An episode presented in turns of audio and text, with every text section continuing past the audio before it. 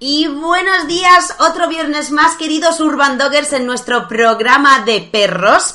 Ya sabéis que vamos a hablar solo de perros y siempre de perros. En el podcast anterior, que hablamos sobre el tema de las orugas, justo, justo a tiempo, porque al día siguiente de grabar el podcast me encontré en mi jardín varias ya procesionarias de orugas y he tenido que poner las trampas de las que hablamos con Lorena en el podcast, que por cierto ya las tengo puestas y ya estoy mucho más tranquila. En el podcast de hoy vamos a tratar sobre un tema exactamente igual de importante y justo a tiempo, porque estamos en primavera y vamos a tocar hoy el tema de las desparasitaciones, que por supuesto he vuelto a engañar a Lorena para que venga al estudio a grabar con nosotros este podcast y nos explique exactamente qué son las desparasitaciones, qué tipo de desparasitaciones, cuándo, cómo, por qué, etcétera y etcétera. Yo soy Anika y estáis escuchando el podcast Mascotas Urbanas, episodio número 60.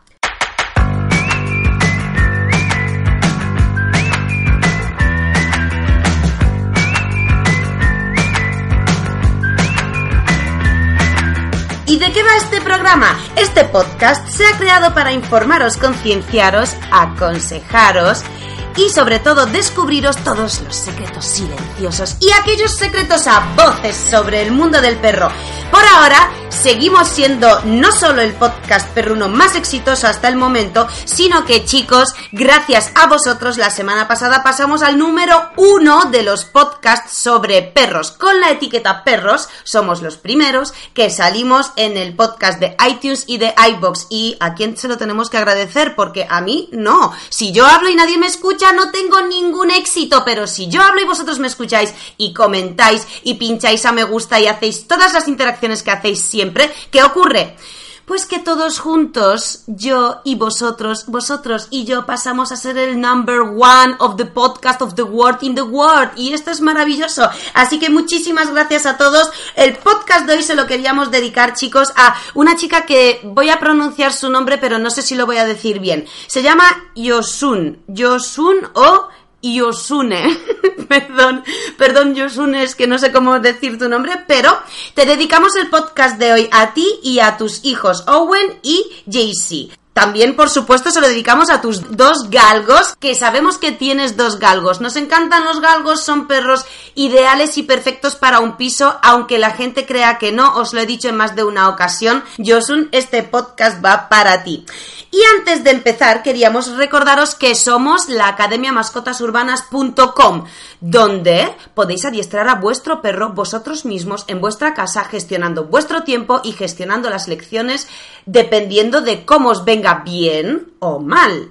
Y así no tenéis que disponer de un adiestrador. ¿Y por qué? Porque ya sabéis que no todos los perros del mundo tienen problemas tan chungos de tratar como para que necesitéis la aportación de un profesional de forma presencial. La mayoría de los problemas los podéis solucionar perfectamente bajo pautas como las que os damos.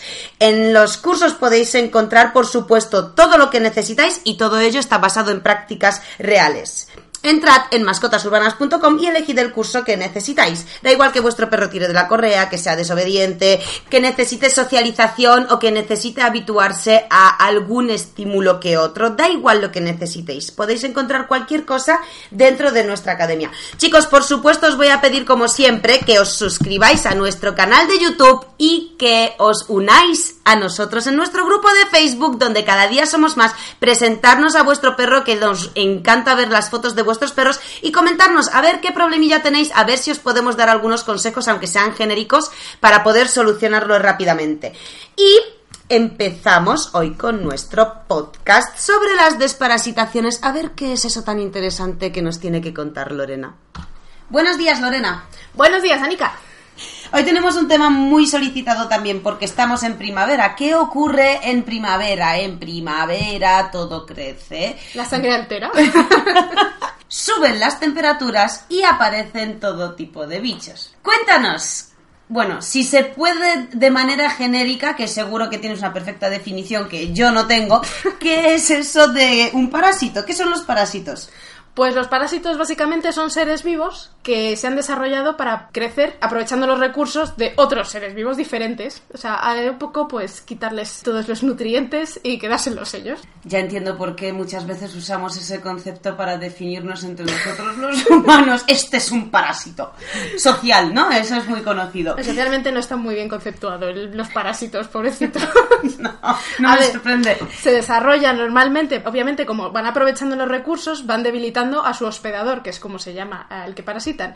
Aunque su intención no es matarlo. Lo que pasa es que cuando se descontrolan, a veces puede llegar a, tener consecuencias muy malas. Hmm, ¿Y qué tipo de parásitos hay? Pues hay un montón de tipos de parásitos. Nosotros normalmente hablamos de los parásitos externos y de los parásitos internos. Ah, dos grupos. ¿Y por cuál vamos a empezar entonces? Porque vamos a hablar de los dos, ¿no? Sí, pues Sí. empezamos por el que tú más quieras. es indiferente. Me encanta que me des a elegir. Mm, Yo quiero, yo quiero. Hoy vengo preparada. Como siempre. Eh, Vamos a empezar con los parásitos externos. Muy bien. Por favor. Bueno, pues los parásitos externos son sobre todo pulgas, garrapatas, mosquitos y flebotomos, que no llegan a ser mosquitos, pero bueno, son insectos que básicamente lo que hacen es ir alimentándose de la sangre de nuestras mascotas. Y al alimentarse, pues a veces nos pueden incluso contagiar algunas enfermedades. Eh, llegando a la piel. ¿Cierto? Claro. O sea, ellos pasan por el pelo como si fuese eso un obstáculo divertido, llegan a la piel y ahí empieza el cachondeo. Efectivamente. Vale. La diversión. Para los no españoles que no conozcáis la palabra cachondeo, es diversión. Vale, seguimos, por favor. Bueno, pues básicamente es eso, que estos parásitos pueden contagiar algunas enfermedades, algunas nos suenan porque son muy conocidas, como por ejemplo la leishmania, otras son menos conocidas, eh, pero que nos pueden afectar también a nosotros, como por ejemplo la enfermedad de Lyme, que se contagia por las garrapatas. ¿De qué? La enfermedad de Lyme.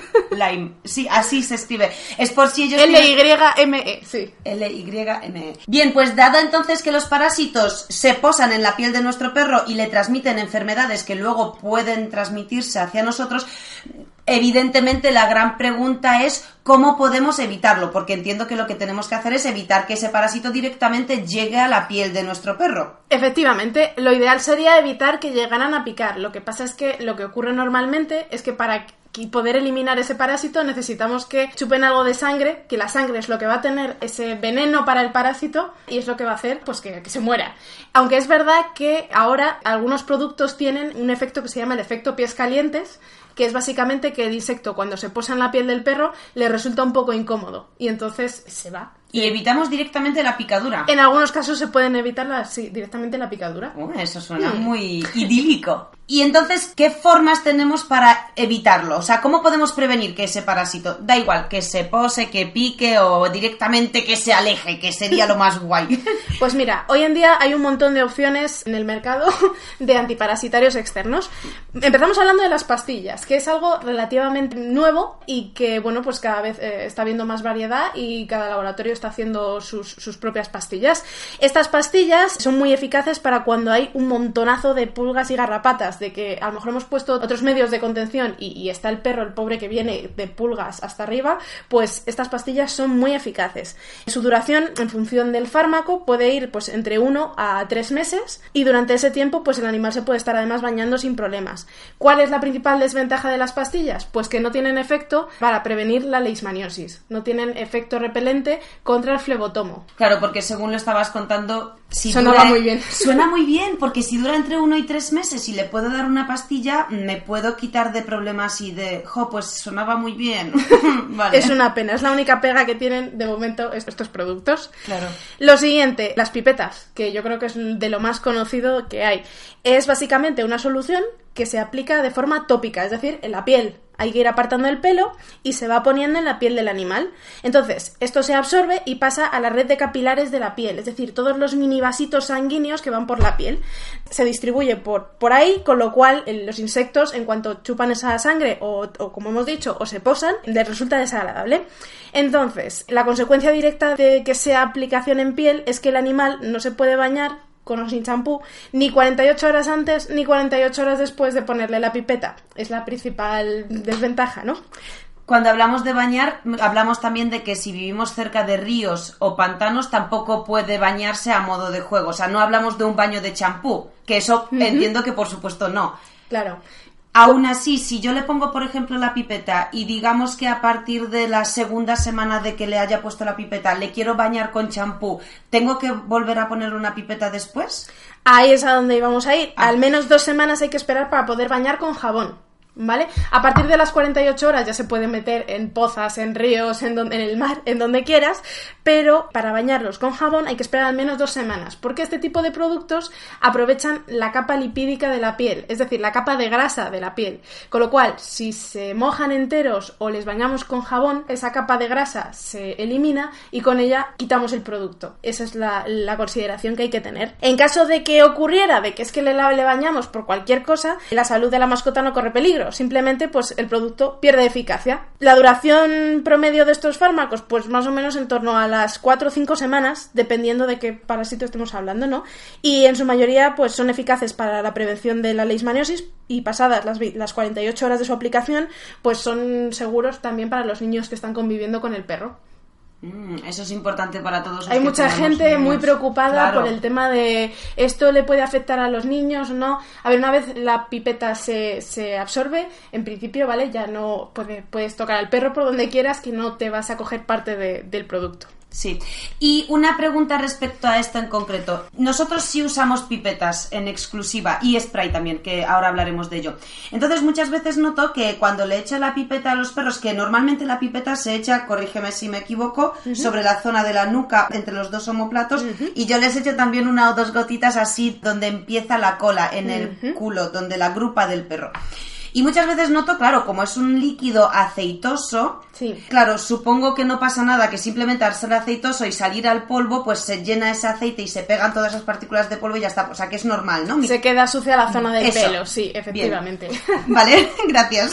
La forma de ponerlo, pues en cada pipeta te va a explicar cómo es la mejor manera de ponerlo.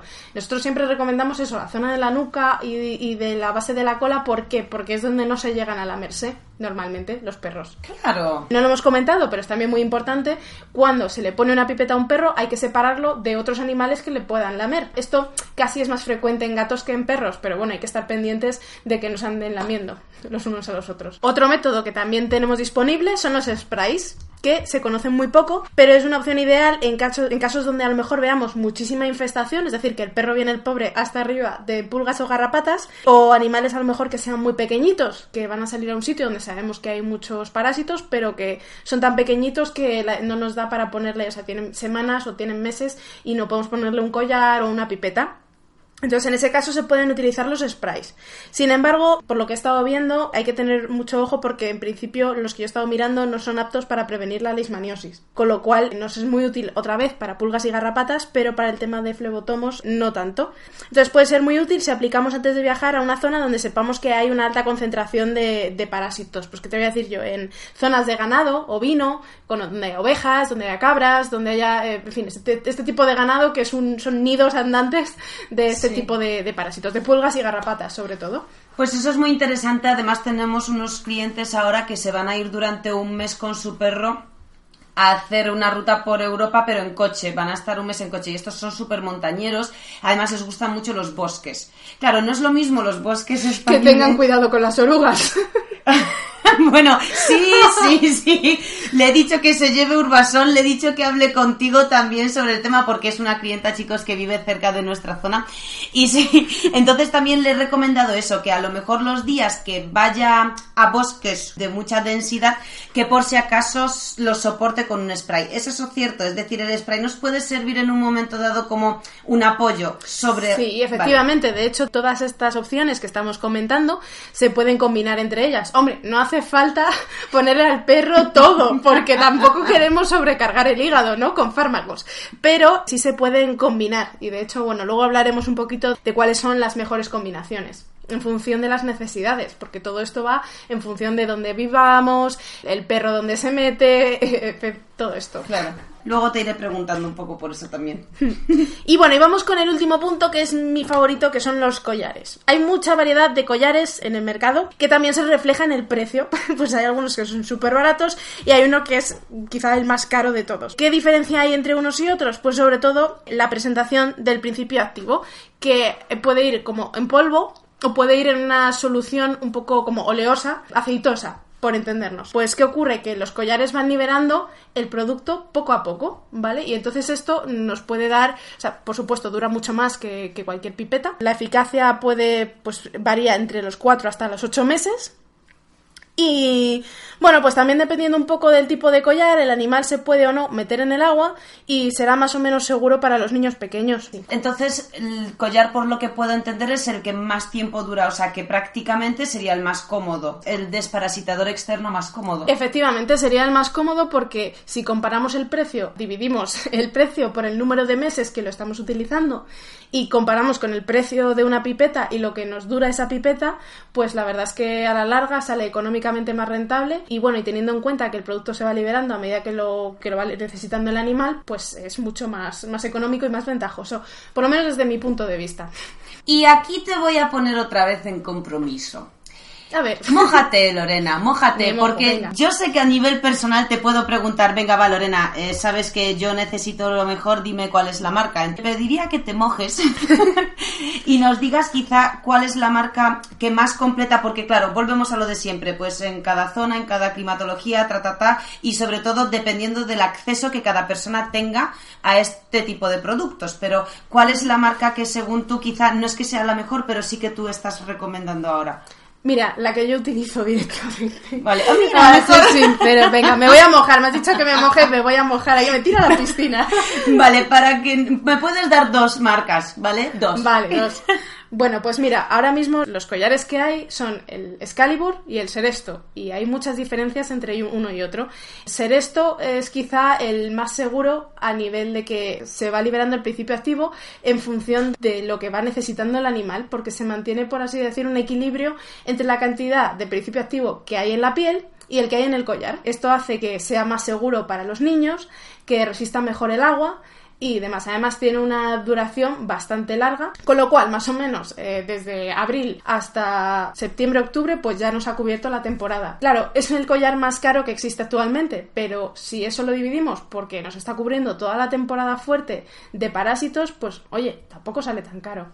El Excalibur es el único collar que había hasta la fecha, el esto es relativamente moderno, tiene, lleva un par de años eh, o tres, y eh, hasta ahora el que había habido exclusivamente era el Excalibur. Entonces, bueno, el Excalibur también funciona bien. Hay gente que si no tiene niños pequeños o no le importa, pues a lo mejor le conviene más el Excalibur, porque además su precio es menor. Lo que hay que tener en cuenta es que al mojarse pueden pasar unos días sin que libere el principio activo, que al ser en polvo a veces libera mucho principio activo y en perros sensibles les puede dar reacción, cosa que por ejemplo en ser esto no hemos visto. Entonces, ¿cuál es mejor? Pues es que depende.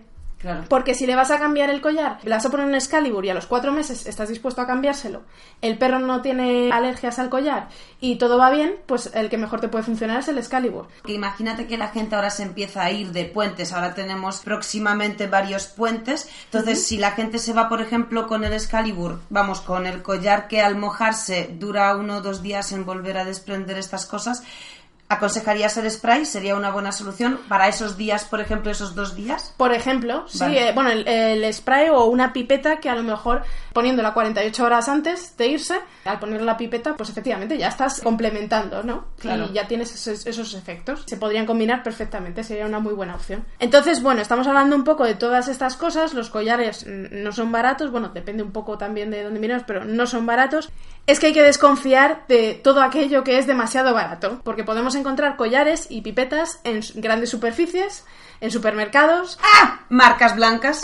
marcas blancas, marcas grises, marcas Sí. de todo. Hay de todo que nos cuesta la mitad, una cuarta parte o incluso una décima parte que a lo mejor el collar este que hemos comentado que es el más caro, ¿no? Además, la gente cae mucho en eso, porque Mm. claro, la capacidad del mensaje de marketing que tienen esas grandes superficies sobre sus propios productos Efectivamente. es, claro, es muy, o sea, al final la gente cae en esto y Mm. muchas veces simplemente por facilidad, porque estoy ya en el supermercado, pues ya que estoy voy a pasar por la sección de perros, si me lo ponen en grande de pipetas, aquí te lo cubrimos todo y todo, vale, entonces de eso Yo incluso lo he llegado a ver en las líneas de caja como pues lo típico que te ponen caramelos o tal, pipetas o collares para el perro en las líneas de caja para que digas, ahí va, te acuerdes y lo cojas y tal. Y además que sale muy barato, hay gente que también lo hace un poco por economía. Desaconsejamos mucho el uso de este tipo de, de pipetas y collares. ¿Por qué? Porque tienen aceites esenciales. Entonces los desaconsejamos como única medida preventiva. Efectivamente tienen efecto repelente. De hecho hay estudios acerca del geraniol y que realmente pues tiene efecto repelente y puede ser beneficioso, aunque su efecto es menos sostenido en el tiempo y su eficacia es menor. Pero se puede utilizar, por ejemplo, perfectamente pipetas o de collares, pero siempre conjuntamente con alguno de los que habíamos comentado antes, que tengan principios activos que funcionen, que haya estudios que realmente avalen su eficacia frente a, a parásitos y que realmente nos ayuden a prevenir. Aquí no queremos, o sea, hay que recalcar y nosotros siempre recalcamos que no queremos entrar en conflictos, porque entendemos que ahora mismo nuestra sociedad se divide en dos grupos. Bueno, estos son opiniones al final, ¿no? Porque cada uno opinamos una cosa, pero sí que es cierto que se ha puesto muy de moda todo lo, el tema, bueno, a nivel humano de homeopatía y etcétera, a nivel perruno también, de hecho, yo tengo clientes que para ciertas dolencias utilizan homeopatía. No queremos decir que no ni que sí a ninguna de las dos cosas, porque también ahora mucha gente puede decir, ya sí, bueno, estudios avalados por las farmacéuticas porque sacan dinero. Vale, pero chicos, sí o sí, si alguien pone en duda alguna de estas cosas y realmente quiere cuidar por la salud de su perro, porque es que al final el único que sale poco beneficiado sobre nuestras dudas en ese aspecto es el perro, que ni le va ni le vienen nuestros principios éticos o morales. En este caso, yo también sí que apoyaría eh, utilizar las dos cosas en caso de. Por si acaso. Por Sí, si acaso. y efectivamente, y por supuesto también hay estudios acerca del geraniol, como he comentado, o sea que realmente no cerramos ninguna puerta, pero no confiar ciegamente solamente en, en este tipo de productos, porque como tú has comentado, al final quien lo paga Sí. es el animal. Entonces, bueno, No nos radicalicemos, chicos, por favor. No nos radicalicemos ni para un lado ni para el otro. efectivamente, o sea, Sí. tampoco hay que poner aquí la pastilla, la pipeta, el collar y pues tampoco tampoco viene a cuento, ¿no? Eh, hay que hay que hacer las cosas un poco con cabeza y por eso siempre hay que tener en cuenta dónde vive el perro, qué tipo de perro es, porque hay perros más susceptibles a unas enfermedades de, de transmisión de este tipo por mosquitos que otros. Hay que tener en cuenta la prevalencia de esas enfermedades donde estamos viviendo, es decir, cuánta cantidad de, por así decirlo, de enfermedad hay donde estamos viviendo, ver los pros y los contras, ver cuáles son los meses que necesitamos proteger a nuestro animal y en función de todo eso elegir las medidas que más nos convengan. Entonces, por eso siempre es recomendable que si tenéis cualquier duda o no sabéis la prevalencia de la enfermedad o no tenéis que vayáis al veterinario, a vuestro veterinario de confianza, que es el que os va a poder aclarar las cosas sin ningún problema. Jo, qué guay eso. Y ahora, por mi parte, ¿te puedo preguntar cosas por mi parte? Lo que tú quieras. Sí, nosotros Dispara. tenemos, tenemos un montón de perros en casa, como bien sabrás. Entonces, Lorena acaba de decir que cada perro necesitará un tipo de método de desparasitación, porque como bien sabéis, ha dicho Lorena el tema de las alergias y todo eso que ya lo hemos mencionado. La mejor manera de, de ver si nuestro perro tiene alergia, y corrígeme si me equivoco, es ponerle el método de desparasitación que hayamos elegido y ver si esa alergia existe. Efectivamente. Pues cuidado con esto, si vemos que hay alguna reacción alérgica, vamos de inmediato al veterinario y que él nos aconseje otro tipo de cosas que podríamos utilizar. Por otro lado, nosotros que tenemos en casa muchos perros tenemos un grandísimo problema con los collares. Efectivamente. Cosa que me duele porque realmente es el, el método que quizá a mí más cómodo me resulta. El más cómodo, Sí, efectivamente. sí. Entonces, pues es lo que hablamos. Yo, por ejemplo, con mis animales, yo tengo dos perros, yo me puedo permitir el lujo de poder ponerles a lo mejor un collar. En tu caso, pues lo que hablábamos, en tu caso no puedes ponerle el collar. Bueno, tienes otras maneras y Sí. otras opciones, entonces tampoco, o sea, para cada caso hay una solución, o sea que no Sí. hay que comerse la cabeza ni obsesionarse con las cosas, no hay que radicalizarse, Claro, claro. Porque chicos, en nuestro caso, como hay tantos perros, ellos juegan entre ellos y la mayoría de las veces, como bien sabéis, los perros juegan utilizando la boca, se mordisquean y claro, es muy cómodo cuando juegan, se enganchan con los collares. Muchas veces se enganchan de los collares a la hora de morder y tirar. Claro, si tiras de un collar gordo que tienen al cuello no pasa nada, pero si tiras del collar de un desparasitador que es de goma y tienen encima un cierre, pues poco seguro Sí. porque no es necesario en realidad, porque encima hay que quitarlo muchas veces. Entonces se los quitan unos con otros. Por eso nosotros utilizamos pipetas y sprays, pero realmente solo lo hacemos por ese motivo. Luego cuando en casa solo están nuestros cuatro perros, yo sí les pongo el collar. Porque claro, cuando vienen perros de clientes a casa yo me encuentro collares tirados por el suelo que ya me lo he aprendido. Ya le he dicho al cliente, no, no, no, déjate el collar para cuando vuelva a tu casa que mientras yo le echo el spray los días que esté aquí y ya está. Vale, Lorena, pues entonces acabamos con el tema de las desparasitaciones externas y pasamos a otro tema igual de importante, es el de los parásitos internos. Bueno, esto es mucho más largo, ¿no? Por lo que yo tengo comprendido. Es decir, que tienes muchas más cosas que contarnos simplemente por la cantidad de tipos de parásitos que hay, ¿no? Bueno, es que si nos ponemos a describir los tipos de parásitos y demás, la verdad es que podríamos estar aquí unas pocas horas. Pero bueno, intentaremos sintetizarlo lo máximo que podamos.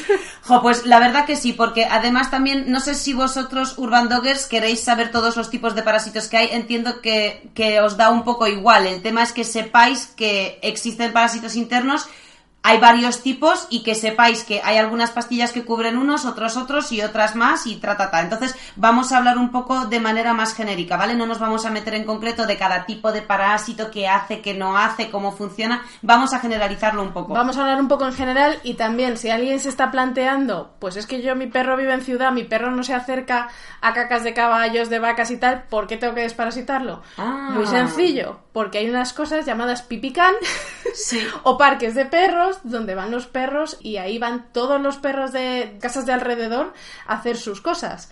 Y entonces ahí pueden encontrarse alta densidad de parásitos en, el parque, ¿vale? Entonces, mucho ojo que no por vivir en la ciudad estamos desconectados de, lo que son los parásitos. Además, bueno, como tú sabes, eh, los perros se relacionan con el olor, pegan la trufa a todas partes y luego se la limpian con la lengua. Entonces, los huevos de los parásitos son microscópicos, no se ven. Entonces, lo único que podemos ver son luego al final los parásitos en las cacas, aunque esto ya ocurre cuando la infección es muy, muy grande. Pues tocando este tema, bueno, todavía no vamos a decir. ¿Sabéis que el título de nuestro podcast son las dos verdades no contadas sobre el tema de las desparasitaciones?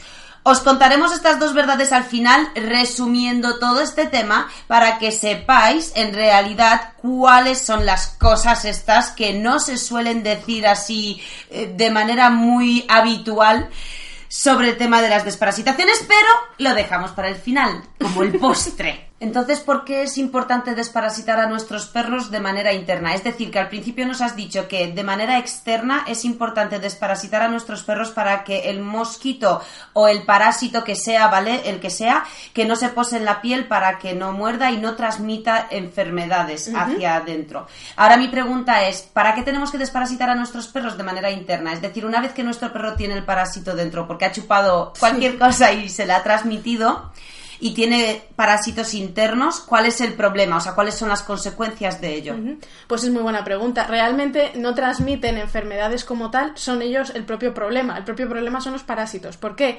Porque están consumiendo recursos, quitan nutrientes al perro, entonces en algunos casos puede haber perros que no ganen peso, que estén así con un pelo como feo y tal, y resulta que a lo mejor no está correctamente desparasitado. Y en otros casos también pueden dar diarreas, que es quizá lo más significativo y lo que más nos pueda preocupar porque, bueno, se pueda desembocar en alguna deshidratación, bueno, pues una diarrea que nunca es agradable, ¿no? Claro, y me acuerdo una vez que tuvimos a una perra que nos llegó, de hecho, con parásitos. Que bueno, te mandé una foto. Efectivamente. Sí, porque una vez voy a guardar a los perros dentro de sus sitios donde ellos duermen y de repente había un vómito dentro de uno de los sitios y el vómito tenía un gusano. Claro, yo decía, madre mía, es que para vomitar un gusano y te llame enseguida. Efectivamente, para vomitar un gusano tiene que estar de gusanitos hasta las orejas. ¿Cuál fue el motivo por el que ella vomitó un gusano? Porque había tantísimos parásitos que llega un momento cuando un animal vomita, vomita no solamente el contenido del estómago, sino también a veces parte de la parte del intestino más cercana al estómago. Entonces, si ya vomitan parásitos, significa que los parásitos han llegado hasta muy arriba, que está todo lleno de parásitos, con lo cual es que hay una infestación bastante grande.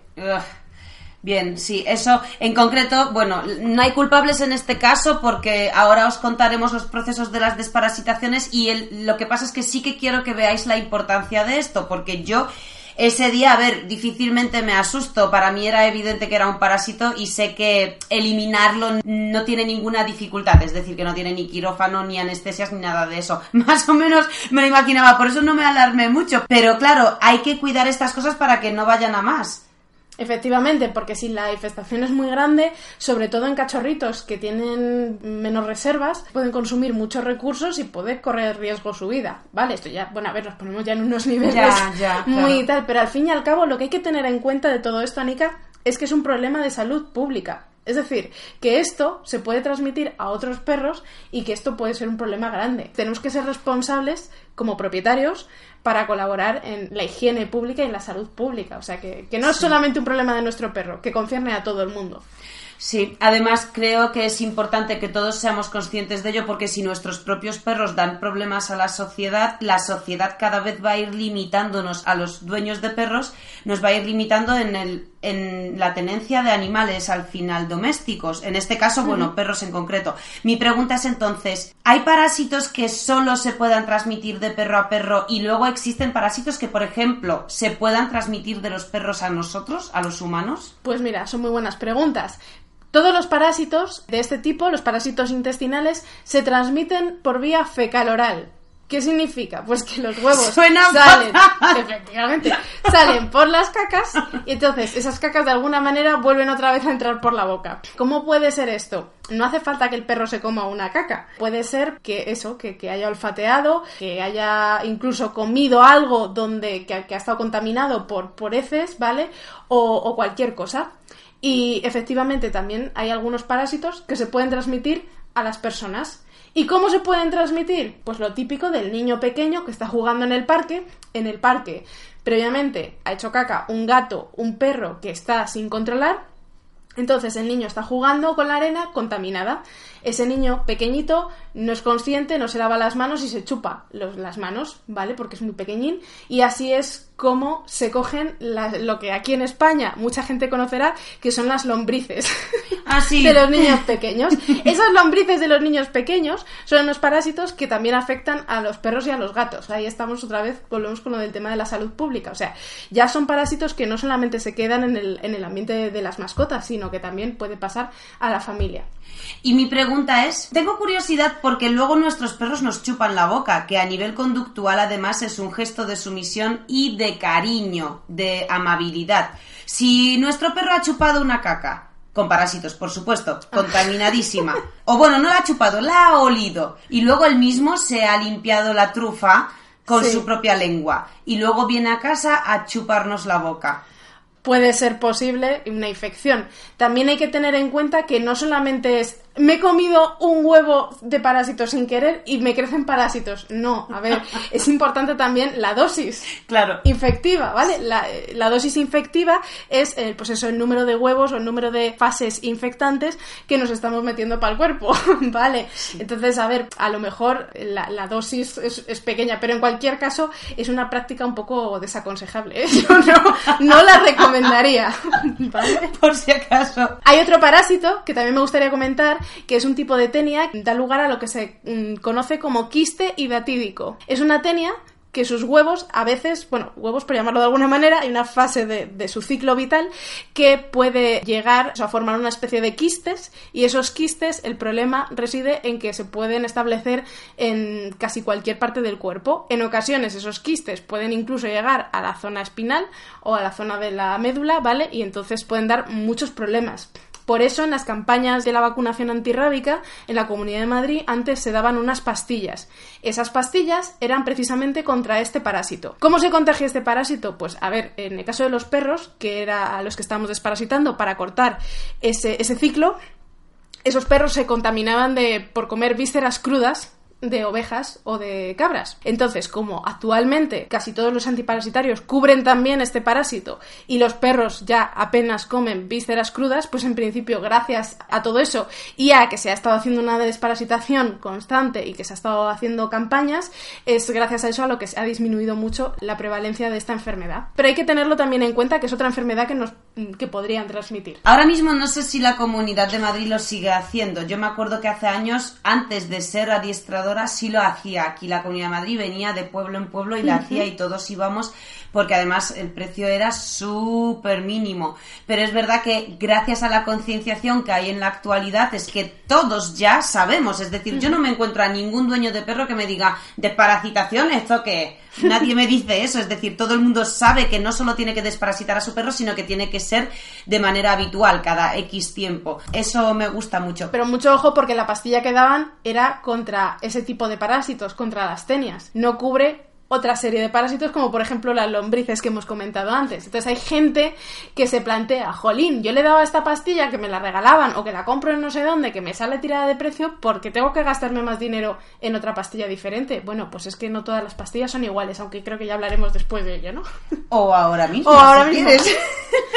sí, pues la pregunta es, ¿qué pastilla entonces tendríamos que darle a nuestro perro? O si hay varias pastillas. O mejor aún, si hay alguna pastilla que lo abarca todo. Gracias a, a, pues al avance que tenemos, hay multitud de pastillas que se pueden emplear para la desparasitación interna de nuestros animales. Podríamos dividir estas pastillas, las que son completas, las que cubren todos los parásitos, o bueno, todos los parásitos comunes, Sí. podríamos dividirlas en dos grupos. Los dos grupos de pastillas van a llevar siempre el praziquantel. El praziquantel es precisamente esta pastilla que te he dicho que se daba para el quiste hidatídico. El praziquantel lo vamos a encontrar en, en todas las pastillas, básicamente.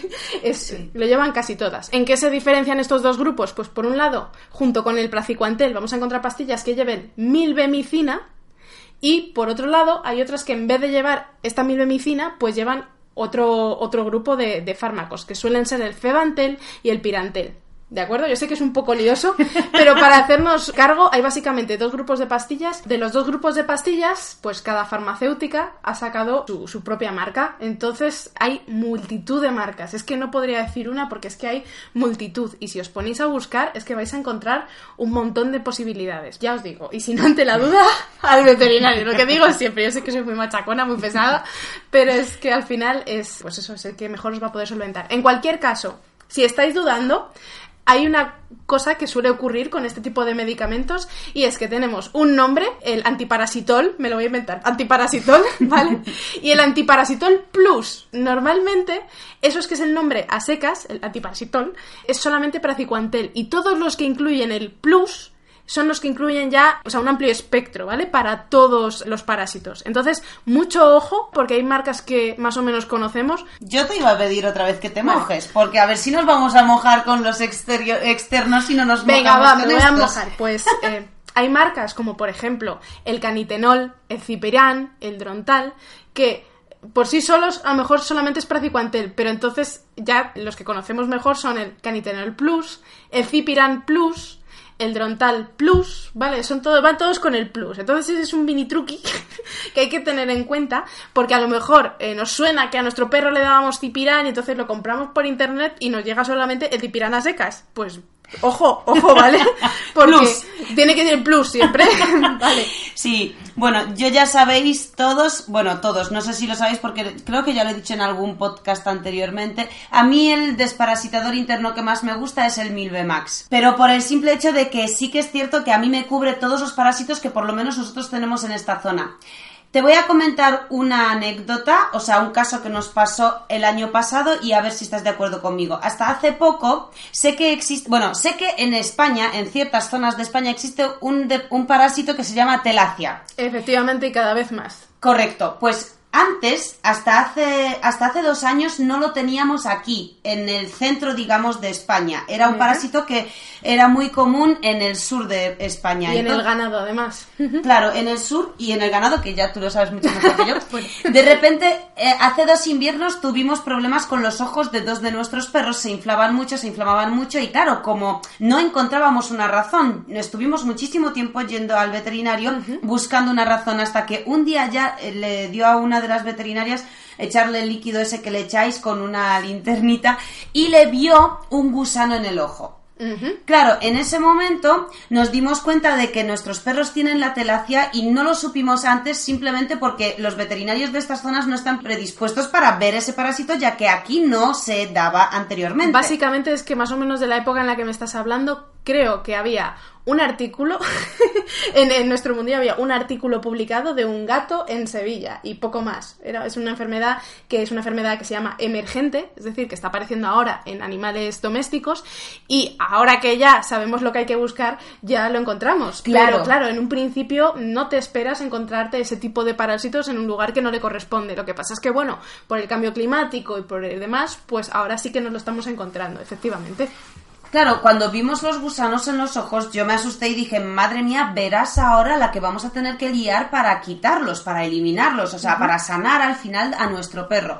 Pues aquí a mi sorpresa, grata por cierto, el veterinario nos dijo que con una pastilla de Milbemax se soluciona este problema porque el Milbemax cubría, digamos, todos los parásitos más este. Bueno, vamos, todos los parásitos necesarios más este.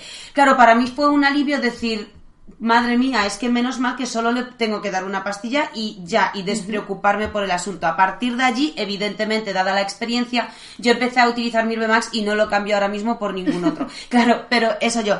Entonces, todos vosotros ir a vuestro veterinario y preguntadle cuál es el desparasitador más completo para la zona en la que vivís y para el tipo de vida que vosotros lleváis. Sí, porque, Lorena, aquí entramos en la siguiente cosa que es súper importante. ¿Cada cuánto tiempo desparasitamos a nuestro perro? De los parásitos internos? Pues mira, la recomendación que solemos dar nosotros es desparasitar con un antiparasitario completo de los que hemos hablado cada tres meses. Pero volvemos otra vez al pero, si por ejemplo el animal está aquí en la sierra, hay animales, hay mastines que están muy en contacto con ganado o con animales que no están controlados, entonces ahí a lo mejor disminuimos a cada mes y medio, alternando a lo mejor solamente praziquantel con otra pastilla más completa, o incluso ya directamente en la época de verano, que es cuando más eh, parásitos suele haber, incluso mensualmente. Eso depende, otra vez, de todo, es que todo depende de dónde estemos y, de, y del riesgo que haya, efectivamente. Vale, ahora te voy a preguntar una cosa que últimamente escucho mucho por vuestra boca de veterinarios. Me llama la atención simplemente por el nombre. Últimamente hay como un gusano súper mega temido. A ver, este gusano llevará millones de años existiendo, pero claro, yo lo escucho desde hace pocos años y es el gusano del corazón. Efectivamente, la dirofilaria. El gusano del corazón. Hidrocilaria. Dirofilaria. Dirofilaria, sí. Pues sí, este es un parásito que se encuentra sobre todo en la zona sur y levante de España. Pero bueno, que ahora también con el cambio climático un poco también está cambiando de zonas de actuación, por así decir. ¿Por qué es importante este parásito y por qué a lo mejor mm, es muy interesante que lo menciones al final? Pues porque este gusano, como bien dice su nombre, el gusano del corazón, que es por lo que se le conoce, es pues básicamente un gusano que va creciendo dentro de los capilares, dentro de las, del torrente sanguíneo y va creciendo si se acumulan muchos adultos, llega un momento en el que se empiezan a acumular en el corazón. Y por eso se le llama gusano del corazón. ¿De acuerdo? O sea que no es uno, son varios. Claro, ¿qué pasa? ¿Cómo se transmite? Porque esto de dónde viene? Pues básicamente es un mosquito, el mosquito pica al perro y cuando está chupando la sangre, transmite unas larvas microscópicas que entran al torrente sanguíneo. Esas larvas, cuando pasa el tiempo, crecen a adultos, ¿vale? Entonces, igual, si muchos mosquitos pican al perro y todas esas larvas crecen, acaban convirtiéndose en adultos y, hombre, en el peor de los escenarios, lo típico que se comenta sobre todo en los libros, o sea, en animales que han tenido, pues han recibido muchas picaduras y que han estado sin control ninguno, acaban un montón de gusanos dentro del corazón. Es un poco horrible, pero... Sí, muy gore. Eh, sí, es un poco, es un poco, un poco desagradable. Es un poco un manga japonés trágico.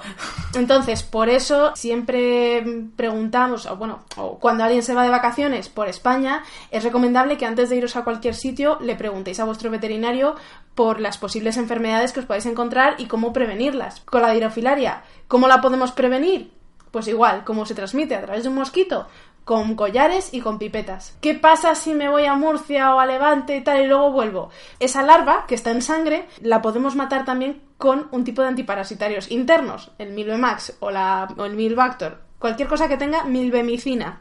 Dentro de un plazo de 30 días podemos matar esas larvas en sangre. Otra opción, si vamos a estar mucho tiempo ahí, aparte de los collares y de, los, y de las pipetas, es desparasitar a nuestro perro cada 30 días, porque de esa manera, si tiene alguna larva microscópica en sangre, la podemos eliminar. Y por eso es muy importante este parásito porque además lo podemos prevenir tanto con antiparasitarios externos como con antiparasitarios internos. Es que este parásito es un pro. Es el, es el pro de los parásitos. Por favor, quiero que Lorena repita la frase que me acaba de decir fuera de micro, por favor. Esto es otra vez publicidad. Pero bueno, hay una marca que comercializa, eh, es un poco a veces, se podría tomar como que es de mal gusto, pero bueno, los veterinarios le encontramos cierta gracia, ¿no?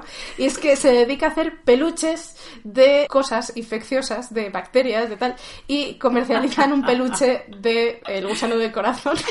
que seguro tienes en casa. No, no, no, no. No es tengo muy ninguno de friki, eres muy friki, reconócelo. No, no quiero decir con esto que no me gustaría tenerlo, o sea, pero la verdad es que existe y, y bueno, pues le encontramos su gracia. Y bueno, me imagino que la gente que los hace encontrará su mercado también, porque Hombre. vamos, cada vez Sí. tienen más, con lo cual- Estoy pensando en comprártelo por tu próximo cumpleaños, así, en plan friki. Pues, chicos, vamos a acabar sobre este tema porque creo que lo hemos dicho todo. El gusano del corazón, como se está poniendo de moda y va a ir ahora expandiéndose por lo que podemos ver, vemos una clara tendencia que de hecho creo que es por lo que lo escucho tanto últimamente, ¿no? Porque Pues sí. está apareciendo, hay casos de estos que os habéis encontrado por estas zonas ya también. Bien, pues que lo tengáis todo en cuenta. Vamos a acabar el podcast descubriéndoos las dos verdades no contadas sobre el mundo de las desparasitaciones. Hay una verdad que no se cuenta sobre los desparasitadores externos y otra sobre los desparasitadores internos. Lorena, por favor, explícanos porque estos son simples y puras estrategias de marketing, chicos, es normal. O sea, con los internos no, con los externos sí. Lorena siempre me da cosas, medicamentos y cosas de estas veterinarias y me da los prospectos. ¿Qué hago con los prospectos? Lo mismo que hacéis todos vosotros. Tirarlos al contenedor de casa de papel para luego reciclarlos. Lo mismo que acepto las condiciones de servicios. Sí, sí, justo. ¿Por qué tiramos el prospecto sin mirarlo? En los prospectos de nuestros desparasitadores externos existe una tablita muy chula que me ha enseñado Lorena que ahora nos va a contar de qué va. Pues básicamente, como son fármacos, todos tienen que ir con su prospecto, como bien has dicho. Ahí indican la dosis que hay que poner, en fin, toda una serie de datos muy interesantes, a partir de qué edad se puede poner, etcétera. En el prospecto también nos indica qué duración tiene su efectividad frente a determinados parásitos externos. ¿vale? Cha, cha, cha. Efectivamente. O sea, una pipeta eh, no dura lo mismo su efecto repelente para el flebotomo que transmite la leishmania que para la garrapata o la pulga. Entonces nos podemos encontrar que pues es una pipeta dura dos o tres semanas para prevenir la leishmania pero mm, nos dura cuatro o cinco semanas para pulgas o garrapatas. ¿Qué ocurre? Que por lo general las farmacéuticas anuncian que tiene una protección que dura X semanas. Dura 5 semanas la protección. Pero están- nos están hablando solamente de la protección frente a pulgas y garrapatas. Lo mismo pasa con los collares. Los collares nos hablan de 6 semanas de duración o de 8 semanas de duración. Pero realmente su efecto, por ejemplo, protector para prevenir la leishmania es un par de meses menos de lo que nos están poniendo en la caja. Qué fuerte eso. Hay que tenerlo en cuenta y por eso mismo hay que emplear no solamente uno, sino varios métodos, ¿vale? Y no todas las pipetas son iguales, ni todos los collares son iguales. Entonces hay que siempre verlo en su justa medida y ver cada uno qué especificaciones tiene. Genial, está muy bien saber eso. Cuando compréis algún desparasitador externo, mirad el prospecto y mirad de qué nos interesa proteger a nuestros perros. Últimamente, en la zona en la que vivimos nosotros, se han encontrado muchísimos casos de lismania y la mayoría de nuestros clientes que sí se ven afectados sus perros por esta enfermedad dicen, jo, no sé cómo ha pasado. Porque los antiparasitarios que yo compro son para la lismania y yo respeto las fases, ¿no? Y exactamente los tiempos de duración. Claro, respetan los tiempos de duración máxima para cierto parásito y no el que dices tú, ¿no? Entonces tened esto en cuenta. Si queréis proteger al perro de la lismania, buscad específicamente un collar que lo proteja un poco más. A ver, siempre se puede dar, ¿no? Que, que al final tenemos mala suerte, pero cuanto más protegido se vea el perro, mejor. Todo en biología es al 99%. Siempre Sí. hay un 1% que te va a inventar la plana. Sí. Así que nunca hay que confiarse. Y el segundo secreto, es decir, la segunda verdad no contada, porque tampoco son secretos que se oculten, chicos, en absoluto. Estas cosas nadie nos las oculta, pero claro, son pues cosas que, que no se cuentan. La segunda verdad no contada es sobre los desparasitadores internos. Y es que yo esto lo descubrí gracias a Lorena hace mucho tiempo con un caso de una perra que tuvimos. Y Lorena me explicó que los desparasitadores internos no son cíclicos. Y ahora os lo voy a explicar. Es decir, además a mí me llama la atención que a ti te llame la atención, porque es algo que a lo mejor nosotros. Es verdad que los veterinarios a veces, eh, si no explicamos algo, puede ser porque lo damos a lo mejor por sentado, que a lo Claro. mejor pecamos un poco de eso, ¿no? Y nosotros pecamos de no preguntar también, pero claro, muchas veces no preguntas no porque no quieras, sino porque no sabes que esa pregunta se puede dar, ¿sí? Porque damos por hecho, nosotros no tenemos conocimientos veterinarios, los dueños de perros me refiero. A ver, nosotros adiestradores sí porque pertenecemos al gremio, pero un usuario de perro, un dueño de perro, diz- le dicen en el veterinario que tiene que desparasitar cada tres meses y los que también damos por sentado estos somos nosotros, ¿no? Que decimos, vale, pues cada tres meses, ok, pues entonces, lógicamente, mi perro durante tres meses está protegido. Claro, lo que se da por sentado es que esa desparasitación interna dura tres meses. Correcto. Pero realmente lo que estamos haciendo es. O sea, realmente la duración del producto es de 24, como mucho, 48 horas. Entonces, ¿por qué cada tres meses? Porque cada tres meses estamos cortando el ciclo de los parásitos. Pero no es que, no es que nos dure ese efecto durante tres meses. Explicándolo, Lorena ha comentado anteriormente sobre los parásitos internos que deberíamos desparasitar cada tres meses y aquellos perros que tengan mucho contacto con ganado en el campo es recomendable en ciertas épocas del año desparasitar incluso cada mes. Claro, es aquí donde descubrimos, digamos, esta verdad. Claro, si a algunos perros se les tiene que desparasitar cada mes y no cada tres por el tipo de vida que llevan, mi pregunta fue, ok, entonces, si yo, por ejemplo, desparasito a mi perro de manera interna hoy, le doy una pastilla, y dentro de 10 días, por ejemplo, estoy con él en el campo y se ha comido cinco cacas de vaca, se ha encontrado un conejo muerto algo podrido ya, bueno, o un pájaro muerto algo podrido, y me viene corriendo con ese muerto en la boca, claro, lo conveniente sería que le vuelva a desparasitar aunque hayan pasado 10 días por lo que me estás diciendo, ¿sí? Efectivamente. Y de hecho te digo más, eh, las pautas pueden cambiar en cachorritos o en perros muy parasitados. O sea, a lo mejor en un cachorrito muy parasitado eh, podemos poner una dosis hoy y en dos semanas volver a repetir. ¿Vale? O sea que eso es flexible. Hay que tener en cuenta que este tipo de productos, hombre, no conviene abusar ni estar desparasitando todas las semanas porque no tiene, no tiene, no hay que radical- no hay que radicalizarse, Porque no, a- tienes- no tiene razón de ser. Sí. Pero eh, estos productos son muy seguros, tienen una seguridad bastante alta, entonces es muy difícil que les vayamos a provocar una intoxicación. Igual, o sea, no hay que volverse locos, pero sí que se puede repetir la desparasitación si a lo mejor tenemos fundadas sospechas de que nuestro perro ha podido Sí. tener un encuentro ahí bastante Contaminado. Sí. Vale, pero tampoco hace falta volverse loco, sino cada tres semanas puede realizar. Y también por este mismo motivo es por lo que recomendamos desparasitar a todos los animales de la casa a la vez.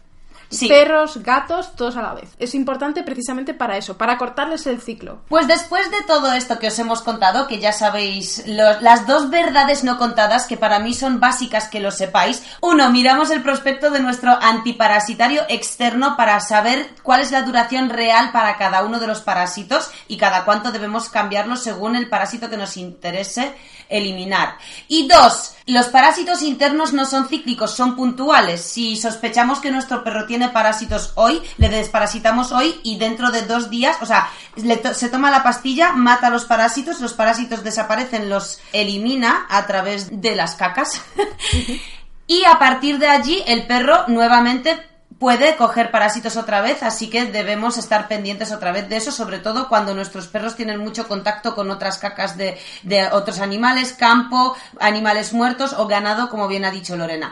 Vamos ahora con la sección de territorio, porque Lorena nos quiere contar dos puntos curiosos, simplemente dos curiosidades que sabéis que las curiosidades las abarco en el- la sección de territorio. Adelante. Bueno, la primera no es tanto una anécdota tal, sino más bien una petición. Sí, por favor. sí. Porque eh, nos llega muy a menudo eh, gente que ha cogido al perro en un criador, lo ha cogido de un pastor de no sé dónde que cría los perros y se lo ha dado, lo ha cogido de otra persona que lo tenía antes. Entonces, cuando vienen a consulta, la primera consulta siempre preguntamos, ¿está desparasitado? Sí, me han dicho que sí, que no hace falta desparasitarlo. Bueno, pues si os han dicho eso, por favor, apuntarlo además en un papel o que os lo manden por escrito en un WhatsApp, en un cualquier cosa, con qué producto ha sido desparasitado y cuándo. Porque hay veces que algunas personas, por desconocimiento o por cualquier otro motivo, utilizan antiparasitarios que no son para nada completos o que no tienen nada que ver con los parásitos que nos, que nos interesa eliminar, ¿vale? Entonces, siempre que vayáis a coger un perro por primera vez, hay que informarse muy bien de qué productos se le han aplicado y cuándo. Aprovecho aquí para decir que un criador de calidad que se precie y que realmente se preocupe por los perros que vaya a vender, siempre os va a entregar al perro con una cartilla ya del perro y con su desparasitación, tanto, bueno, evidentemente, con la fecha y con el tipo, que es lo que, bueno, lo que hace un criador de verdad. Los que no lo hacen, pues me gustaría que no les llaméis criadores, ¿vale? un criador además que se precie de verdad también tendrá desparasitados a los padres, porque hay algunos parásitos que pueden pasar a través de la leche. Entonces, es otra pregunta importante que le podéis hacer si en algún momento pensáis en coger algún perro. El otro punto que me gustaría comentar es también, por favor, ya que nosotros vivimos en un ambiente rural, por favor, tener muchísimo cuidado con los antiparasitarios que en ocasiones se utilizan porque es más barato o por lo que sea de vacas o de ovejas o demás. O sea, no es la primera vez que encontramos el uso de antiparasitarios para ganado en perros. ¿Qué problema puede haber? Pues mira, hay un producto que es estupendo, que es la ivermectina, que funciona muy bien para todo. Parece milagroso. Es una inyección y al perro se le quita la sarna, se le quita todo, ¿vale? ¿Por qué no lo usamos nosotros? ¿Qué pasa? ¿Que somos unos timadores los de pequeños animales? No, porque la ivermectina es tóxica para determinadas razas de perros. Border collies, algunos pastores alemanes, bobtails, ¿vale? O sea, la ivermectina eh, puede resultar tóxica para algunos tipos de perros y sus cruces. Así que por eso es por lo que no lo utilizamos, ¿vale? Así que mucho ojo si en el ambiente rural o lo que sea os ofrecen es un antiparasitario milagroso y a muy bajo coste porque de verdad que puede dar eh, muchos problemas porque ha habido camadas que se han perdido enteras por culpa de estas prácticas. Ese es el problema del desconocimiento. Y por eso os grabamos estos podcasts de una hora de duración para que tengáis todos los conceptos muy claros en la cabeza. Voy a pasar a la sección de anécdotas y os voy a contar una anécdota que nos pasó hace dos años con una Border Collie. Tuvimos hace dos años a una Border Collie que la tuvimos para prepararla en detección de restos cadavéricos de aves. Bueno, se nos solicitó un trabajo específico para una empresa específica que, bueno, necesitaba a un perro detector de restos cadavéricos de aves en concreto.